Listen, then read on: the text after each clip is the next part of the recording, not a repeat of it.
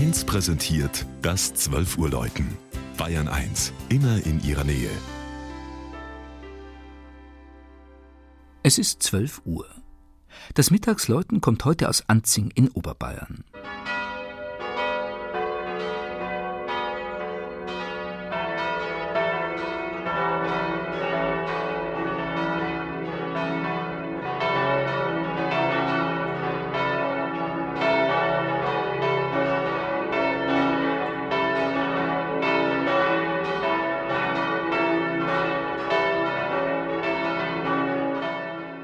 Östlich der Landeshauptstadt liegt am Rand des Ebersberger Forstes die Gemeinde Anzing. Dieser immer noch sehr dörflich geprägte Ort ist in den letzten Jahrzehnten auf gut 3500 Einwohner angewachsen.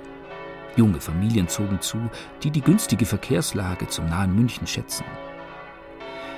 Die Geschichte Anzings wird heuer zur 1200-Jahrfeier der ersten urkundlichen Erwähnung mit einem Festreigen gewürdigt. Ein Freisinger Traditionskodex berichtet, dass im Jahr 812 der Diakon Suithard sein mütterliches Erbgut in Loco Anzinga an Bischof Hitto übergibt.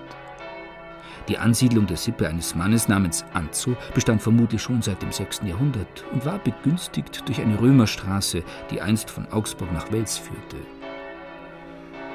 Am Nordostrand des älteren nördlichen Dorfteiles steht die imposante Pfarr- und Wallfahrtskirche Maria Geburt mit ihrem zwiebelbekrönten Turm, aus dem das fünfstimmige Geläut erklingt. Den hellen, hohen Kirchenraum mit klarem Stuckdekor und Doppelempore errichtete der Schlierseer Baumeister und Stuckateur Jörg Zwerger von 1677 bis 1681. Die Anzinger Skapulierbruderschaft hatte die Kirche erbauen lassen – wegen des wachsenden Pilgerstroms zu der Marienwallfahrt, die 1625 um eine wundertätige Madonna begann. Viele Votivtafeln berichten eindrucksvoll davon, wie sich die Bitten der Gläubigen erfüllten. Die weitestgehend unveränderte, künstlerisch sehr hochwertige Einrichtung der Anzinger Kirche vermittelt ein geschlossenes barockes Gesamtbild.